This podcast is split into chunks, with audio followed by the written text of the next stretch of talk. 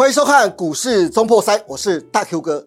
台积电带领大盘飞跃万八，二月份甚至直冲万九的关卡，因此高含积量的 ETF 再度受到市场关注。可是高含积量的 ETF 这么多，现在还能买吗？如果要买，到底要买哪几档呢？等一下让专家来告诉你。刚才特别说到，大盘现在正在万九的关前震荡。一月份狂飙 AI 族群，二月份大涨重点族群，三月份资金又会流窜到哪个族群？哪个族群又将成为三月份的标股呢？等一下分析师来做解答。那现在赶快欢迎今天的两位来宾，第一位是纯股女王、理财专家卢艳丽，艳丽你好啊，真的是不敢当。大家好，大哥哥好。好，第二位是股市小巨人、资深分析师邱鼎泰，鼎泰哥你好，大家好，我是邱鼎泰。OK。讲到高含积量的 ETF，最近市场的讨论度真的非常的高。可是说实在话的，高含积量的 ETF 还真的蛮多的。现在真的可以去再去买吗？要买的话，到底又该买哪一档呢？赶快来请艳丽来告诉我们哦。艳丽姐，好，艳丽啊，讲到高含积量的 ETF 啊，我真的是非常的佩服你啊！客气客气客气。为什么这么讲呢？就我想到在去年的时候，去年年底。我不晓得大家还有没有注意到，一样是在我们的股市中破塞当中啊，艳丽那一集来当来宾，特别告诉我们，告诉大家什么呢？我们来看到啊，就在这一张字卡上面，可以看得到，艳丽特别告诉大家，二零二四年就今年哦，ETF 的配置重点三个全部命中。第一个，我们看到。艳丽告诉我们，市值型的绩效会补涨，因此台积电有机会创历史新高，有没有？有七百零九元呐！天呐，是不是真的就被艳丽预测中了？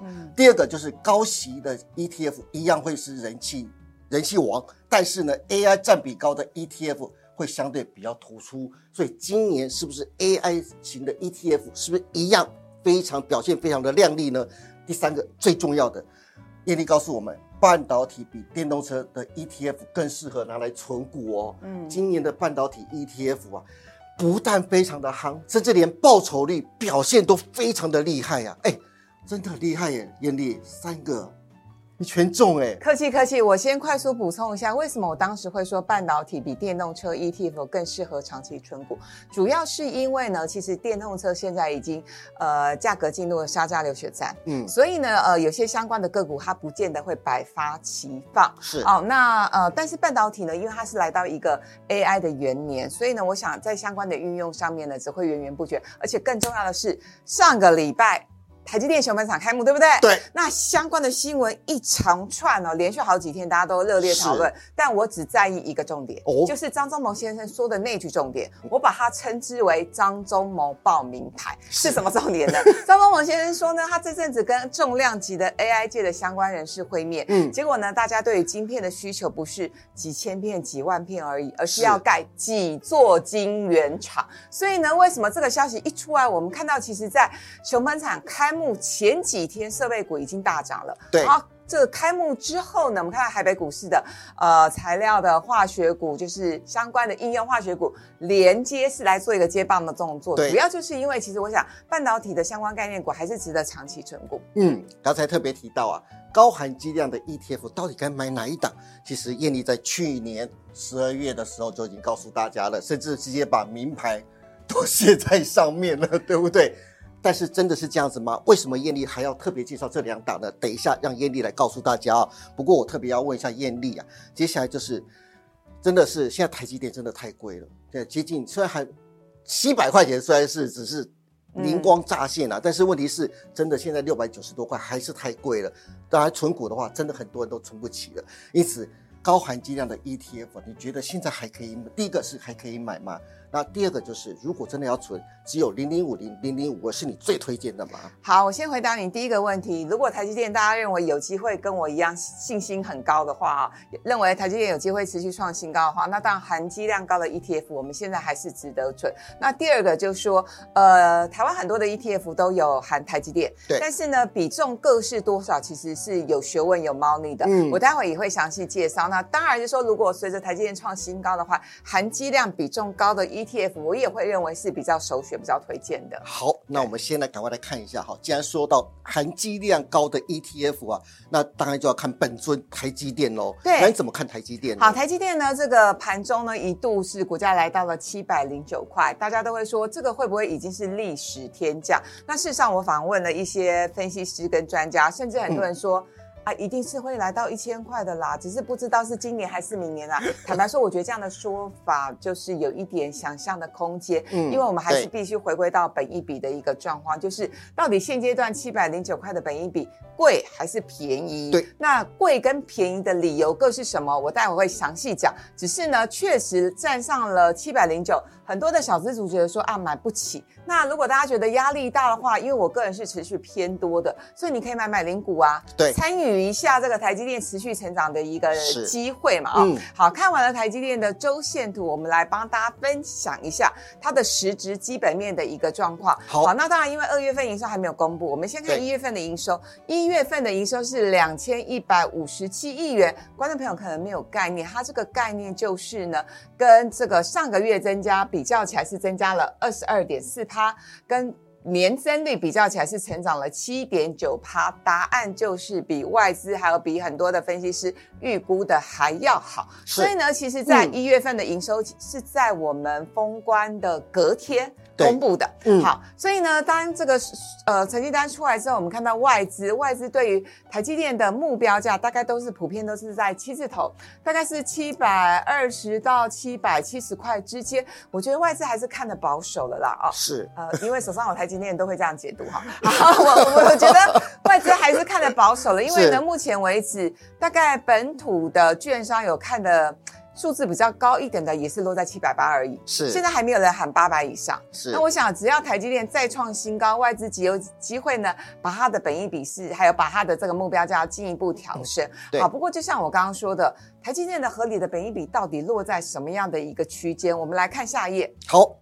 好，我也帮大家抓了一下最近这十年台积电的本益比的一个区间，大家可以发现呢，其实台积电比较便宜的时候，本益比大概是落在十一倍、十二倍，然后呢，本益比比较高的区间大概是。二十六倍、二十五倍左右。换句话说呢，外资对于台积电的本益比合理的区间是落在十五倍到二十倍之间。对，那以台积电今年的 EPS 的估算，呃，我看了很多的外资的报告，一般的比较中间的数字是抓在三十七到三十八块钱。是。那其实以我对台积电历年来的观察，台积电其实。通常都会讲的比较保守一些，对。不过最近，呃，魏哲嘉先生当总裁、董事长之后，对，他他变得比较乐观一点了。好，好，那我只能说呢，呃，比较乐观派的外资分析师大概是估三十九到四十块钱的 EPS。换句话说呢，如果说今年的 EPS 呢真的有机会是挑战四十块钱的话，嗯，那你用二十倍的本益比算出来的合理的股价位阶就是八百块钱。对，好。大哥哥，你知道吗？我觉得现在大家关心的不只是台积电今年的 EPS 了，而是明年。你猜外资分析师对台积电明年的 EPS 是怎么评估的？那外资都通常比较保守一点，大概也是在四十到四十五吧。呃，我看了几个外资分析师的报告，大概是落在四十七块钱。是最最最最乐观的有到四十八甚至五十块钱。哇！那我不知道明年台积电可不可以赚五十块钱啦？如果说是五十哦。对，如果是四十七块钱的话，当然最保守的大概是四十三、四十四。对对，那中间的数字大概就是四十七块。如果四十七块用二十倍本一比，就有机会来到我们说的九百个到一千块了。对，不过我个人做事做事呢是比较诚恳的，我是老实派的。对，所以我们不要一下就喊一千啦，对不对？如果是二零二五年哦。对，如果今年股价没有机会来到一千块的话，大家不是又觉得很委屈吗？所以我宁可就是我们先看八百。对，其实那年的基的股价在如果有机会站到八百甚至八百五十块钱以上的话，我们再来喊千元，我觉得会比较实际一些。是，不过这也是好消息啊！你看现在的股价是在七百块钱呢，如果接下来能够往上到八百到八百五的话，哇，台积电的股民真的是中股的股民，真的是非常的开心。坦白说，身为小股东，我觉得台积电股价来到八百块的几率是高的，是因为就它目前一月的营收以及刚刚张忠谋先生的评论，所以我认为它今年全年的 EPS 应该不只是只是三十七块钱而已哦。是，所以呢，我们来看下一章，我已经帮大家整理了。呃，台积电要成为千金股，有几个观察的指标。第一个就是明年的 EPS 真的能够超越五十块吗？这个我们要仔细发了。第二个比较有意思，对，大家不要忘记哦。啊，人生有时候是这样哦，选择比努力重要。我最近常常听到很多的朋友跟我抱怨说，二十年前同时买了台积电跟联电，结果没有想到呢，当他把台积电卖掉，全部都去存。联电因为联电配的比较好，没有想到两样棋嘛，一个是七字头，啊，另外一个现在四十八块钱，是对，所以呢，其实事实上现在台积电的成熟制程占它的比重还高达三成，对。那因为中国的产能是大幅开出，所以大家都会认为说，那是不是对台积电的营收造成某种程度的影响？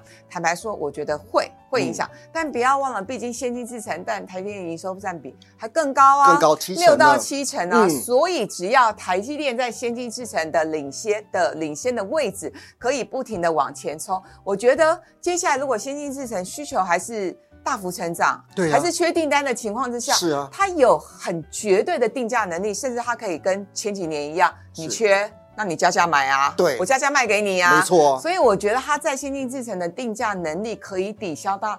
它成熟制程的一个折让的一个区间，嗯这也就是为什么以成熟制程为主的立基电、呃这个联呃联电还有世界先进等等，最近股价都比较低迷的原因，就是因为他们都以成熟制程为主，对，然后就遭遇到中国的大开产能的一个影响。是，然后第三件事情更有意思了哈，嗯，英特尔不停的叫嚣说他要抢台积电的订单，没错，结果呢前几天的最新的消息，英特尔呢又释放了三纳米跟五纳米的大订单给了。台积电，所以呢，我觉得前几天我看陆行之先生写的 FB，我觉得好认同哦。陆行之先生 啊，大家不要忘了，因为陆行之之前接受媒体专访的时候，他有说他自己身上有上上百张的台积电。身为长长期追踪台积电的知名的分析师，我想他们收入很好，去买买。好的股票，那当然台积电也是他们首选的存股的标的之一哈。我要讲的是陆行之先生讲的一句话，深得我心。他说，Intel 跟台积电的战争。的比较就好像高中生跟博士生一样，你怎么有得比嘛？那能比吗？完全不能比啊！所以他的意思说，大家不要太担心，Intel 在这边不停的一直叫叫叫叫叫。事实上，他觉得台积电还是会持续往前冲，只是说这个股价到底会冲到八百还是一千？如果真的到一千的话，会是在何年何月？我觉得这个要有点耐心等待。真的，所以台积电的重要性还是非常值得大家期待的哦。好，我们可以看到下一章哦。对，如果大家觉得买呃一张七十万的台积电真的很贵的话，你有几个方案？第一个方案就是呢，你买零股；第二个方案你就是买含积量高的 ETF 嘛。对，那其实含积量多的 ETF 台湾说蛮多档的，但是我们还是要从所谓的人气还有成交量，然后来帮大家做一些筛选啊。嗯，那含金量比较高的 ETF 零零五二。台积电占比是高达五十八趴，其实快六成了。好，那零零五几乎都是台积电。其实零零五二很有意思，我推荐过很多次，从我这七八年来，然后上了很多节目，我都推荐零零五二。零零五二最适合小资族定期定额。如果你对台湾的科技产业有信心的话，你一定要买的是零零五二，因为台积电。联发科、红海就占零零五二的持股的占比是六十几趴，对，所以如果你觉得我也好想买联发科，哇，一千一百块了，你买不下手，对，台积电一张七十万买不下手，那当然就是零零五二会是你的首选啊。是，那其他零零五零跟零零六二六二零八是同样的概念，都是追踪台五十。对，那台积电占它的持股比重。哎，其实几个月、半年前还在四十七、四十八趴，现在已经冲高来到五十趴对，来到五成哦。对，主要还是因为台积电股价大涨，对，所以呢，它的持股占比也变高了。然后这个零零六九二呢，是富邦呃富邦公司治理 ETF 啊，台积电占比也高达四十二趴，这个很容易理解。什么叫做公司治理呢？所谓的公司治理的概念就是呢，我今天是全职股，然后我是获利很好的大公司，我才特别重视公司治理嘛。所以基本上有人。形容零零六九二就是小零零五零的概念，是其他的持股的呃，成分跟跟跟这个前十大对前十大成分股差不多，它的差异就在于权重而已。好，持股的权重。OK，那零零八九二，大家看代号就知道八嘛。对，八跟九都是新的 ETF。没错。那这一档呢，就是富邦半导体的 ETF。哎，其实它的含金量比重稍微低一点，但是也有二十六趴，所以大家就可以按图索骥看一看呢，你是喜欢。呃，含金量越高的，还是你觉得中间一点的也可以哦。是，好，那事实上我也帮大家算了一下，其实零零五二一直是我认为，如果大家对台湾科技股是非常有兴趣的话，这个非常适合小资族来做定期定额的。对，好，我们来看下一张。好，零零五二。对，零零五二呢，其实。呃，它是所有的台湾已经发行的 ETF 里头的绩效王，是十年长期的一个绩效王。大家可以发现，它其实从二零零六年开始成立挂牌，对。那最惨的时候遇到金融海啸，呃，那个时候呢，价格是十七点三四元，哇，可是，对。天呐，十七点三四元。对，我记得它的发行价大概是二十几块钱左右哦。是。好，那最惨的时候是跌到十七点三四元，但是非常不可思议，如果你看到它现在的股价一百四十三元，你就会觉得，如果我当年金融海啸的时候有买，报到现在，那当然就是啊很巨大的一个财富。可是呢，不可讳言，因为零零五二全部都是科技股，而且呢，全部都是这种。圈子比较大，然后甚至它的第四大的成分股到第十大的这个成分股，其实科技股的波动度比较大，所以它每一次的回档幅度也都比较深。好，每一次这边的回档，这边的回档，不是一百四十三点七一耶，哇，从现在十七点三四到一百四十三点七一耶。对，所以呢，我刚刚要讲的重点是这种。上下波动比较剧烈的 ETF，你最适合的策略就是定期定额。对，因为呢，怎么跌你就等于都有加码到嘛，这是一个最好的策略。嗯，但如果你要单笔买的话，只能用闲钱，或者是比如说现在的位阶，你认为台股有机会到两万点，甚至到两万。我现在听到最乐观版本是两万三千点的话，哈，那当然你现在单笔买还是可以，不过基本上小资族的话，我还是建议定期定额应该会是比较适合大家的方式。对，难怪艳丽这么推荐零零五二，真的有它的理由存在啊，真的是像刚才讲的，真的选择比努力更重要。如果一开始真有选择到零零五二的话，现在你真的是开心的不得了啊，是不是？对，因为高股息 ETF 毕竟就是毕竟就是去年绩效特别突出，可是今年要复制去年的绩效，坦白说我觉得不容易，有点难了。对，那我们。我们来看最后一张，也是我帮大家试算的。好，如果你在零零零五零跟零零五二开始一成立的时候，你就定期定额去买，你会吓一跳。其实呢。当然，零零五零也很好，可是零零五二累积财富的效果更好。那我们帮大家试算的是每个月投资一万块，零零五二成立的时候是二零零六年。是。那么呢，到现在呢，你总投资的成本是两百一十万元在这边。是。然后呢，你的总资产呢已经成长到九百九十八万元，那你的年化报酬率高达九趴，这是什么概念？我们常说要靠 ETF 存千万退休金。这是新 A，不是 gay，是新 A。透过零零五二，你可以达成。好，那零零五零呢？成立的时间比较早，比零零五二早三年，它是二零零三年的时候成立的。对，到现在。假设我们每个月也是投资一万块，到现在呢，我们的总投资成本是两百四十八万，是那我们的总资产呢是累积到八百五十八万，也不错啦。虽然差零零五二一点点，但事实上呢，八百多万也不错的一个成绩。嗯，只是它的年化报酬率呢是六点多趴，所以呢，零零五二是九趴多，零零五零是六趴多，其实呢。这个高低的一个差别，我觉得大家就可以看出端倪了。真的哇，这不管是不过零零五零也不错啦，对不对？零零五零虽然相差的只有，其实也算很小。哎，其实我自己试算过，零零五零的波动度比零零五二要来的低一点。是，所以你非常非常保，就是相较之下，你虽然是比较保守的族群，嗯，你不想承受那么大的波动幅度的话，我觉得零零五零可能会比较适合你。但如果你跟我一样，对于追求财富有比较渴望的企图心的话，就可以承受一点风险，我觉得五二还是蛮适合大家的。好，这是今天艳丽介绍。两档给大家高含金量的 ETF 啊，从去年一直到现在，艳丽都一直告诉大家，零零五二、零零五零都是大家最好的选择啊。如果大家对高含金量的 ETF 还有兴趣，还相信台积电还有可能继续往上创高的话，这两档给大家参考了。好，那今天非常谢谢艳丽，没错。好，听完艳丽对高含金量 ETF 的推荐跟建议之后啊，现在今天是三月一号，进入到三月份喽。三月份到底该选哪些股票？到底该怎么去操作跟布局？赶快来请到我们的资深分析师李开哥来告诉我们。李开哥，请。哎，第二个又进到三月份了，对啊，对不对？就像刚才艳丽告诉我们的，选择有时候比努力更重要。对对，之前你也讲，底部进场不赢也难，那当然啦，是不是？那一月份大家都是标的是 AI，二月份涨的是重电，三月份又会换谁当主角呢？来到三月份换谁接棒呢？好，我们就就继续再讲下去啊。好。换谁呢？哎，第二个，我们先三月份有大有几件大事，大家一定要特别注意的。第一个就是三月十号的时候，二月营收要公布了，嗯，对不对？三月十五号第一波的去年的年报要公布了，就资本额在一千亿以上，还有金控公司开始要公布去年的年报。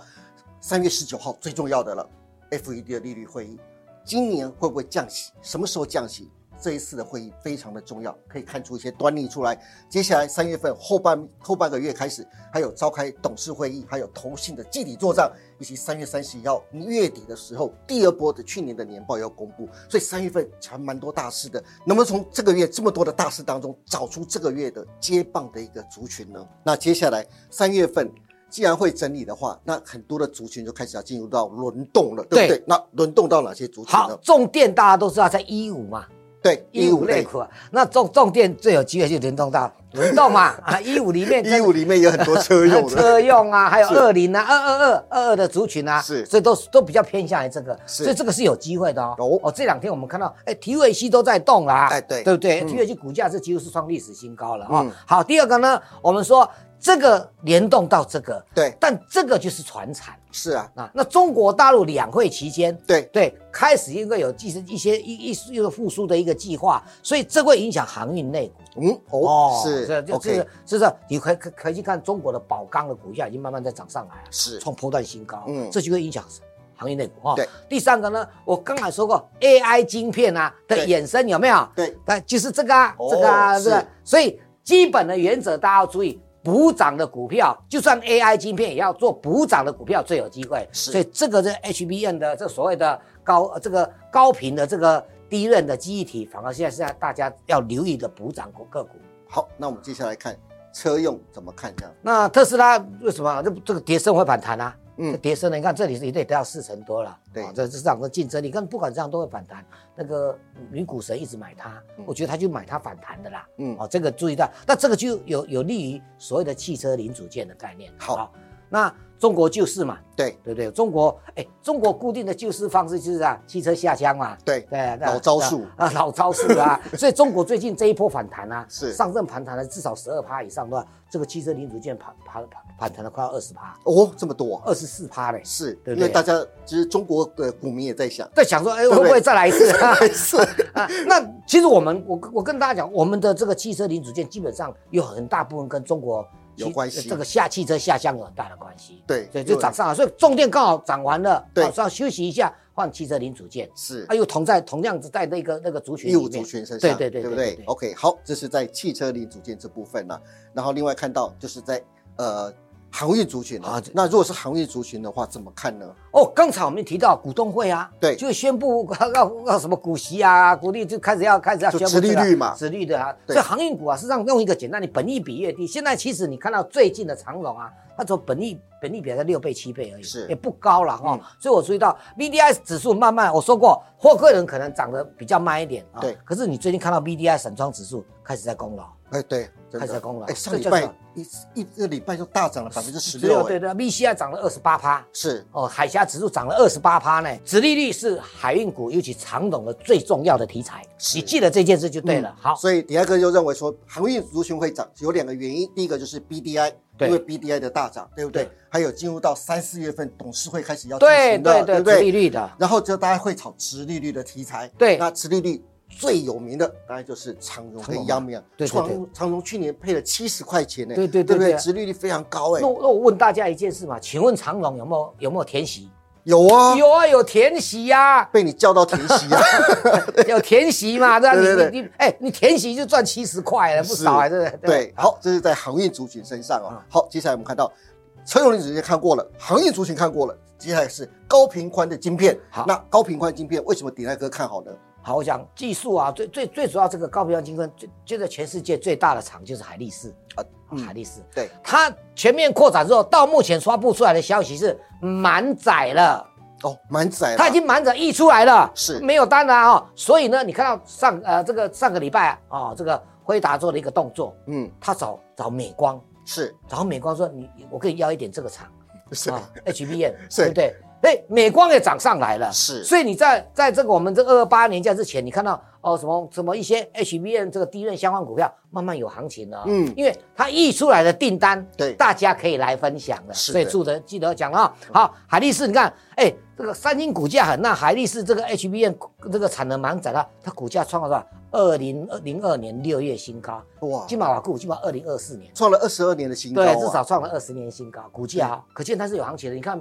这个这个韩国股市是很袅袅的哦，哇，啊这样对不对？对，那所以它它不是扩产的问题哦。一般来讲，扩产对自己有时候不利，因为价格会下降。对，但是因为它满载，嗯，啊满载的关系要注意这一点哦。啊，这个所以只好这个这个这个这个辉达跑到去找美光了嘛。是啊，这一点很重要啊。嗯，好，海力士，那接下来呢，相关的股票对在哪？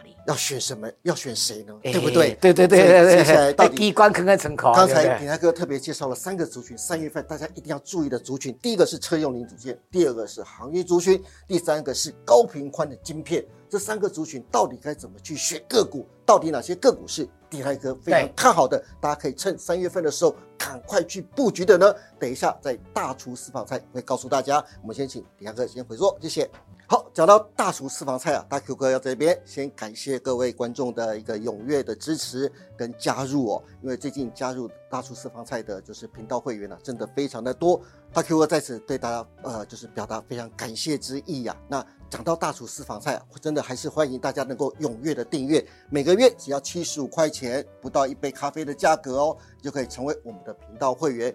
每个礼拜都有分析师为大家讲解接下来的行情趋势跟布局的个股以及操作策略。这么好看的事，为什么不赶快去参加呢？所以欢迎大家能够赶快告诉你的亲朋好友，赶快加入我们的大厨私房菜。至于要怎么去加入呢？很多观众朋友都问说：“哎，大 Q 哥到底要怎么去加入啊？”哦，跟大家讲一下，只要在不管你是手机版或 PC 版，只要在影片的下方都有个加入的两个字，都会有加入两个字。只要点进加入，然后运用你的信用卡，只要填好资料，就可以成为我们的频道会员。每个月看一下就是分析师介绍的个股跟操作策略，让你每一个礼拜都能够赚个小波段，让你鲍鱼配龙虾这么好看的事情，真的欢迎大家赶快告诉你的亲朋好友加入去吧。好的，以上就是两位专家给大家下个礼拜以及三月份的操作建议，希望对大家下个礼拜以及三月份的操作都能有所帮助，希望能让大家能够在三月份的时候赚得盆满钵满。啊，今天也谢谢大家收看，也谢谢两位来宾的参加，非常谢谢叶丽，谢谢，非常谢谢李台哥，谢谢，也谢谢大家收看，我们下礼拜股市中破赛以及大厨私房菜，我们再见喽，拜拜。股市中破赛大厨私房菜十一月三号开卖啦！为了更好的服务投资朋友，让大家都能知道老师在节目中推荐的好股、详细的进场点以及操作策略，股市中破赛特别推出。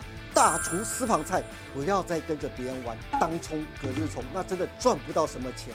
与其每天赚个小鱼小虾，不如跟着老师做个小波段，让你每天鲍鱼配龙虾。投资人每个月只要花一杯咖啡的价钱，就能真正享受到老师的投资心法跟推荐的好股。真正的小投资赚大钱，就在股市中破塞。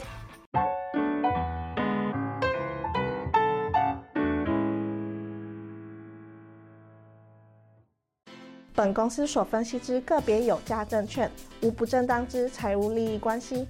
本节目资料仅供参考，观众朋友请勿看节目跟单操作，应独立判断、审慎评估并自负投资风险。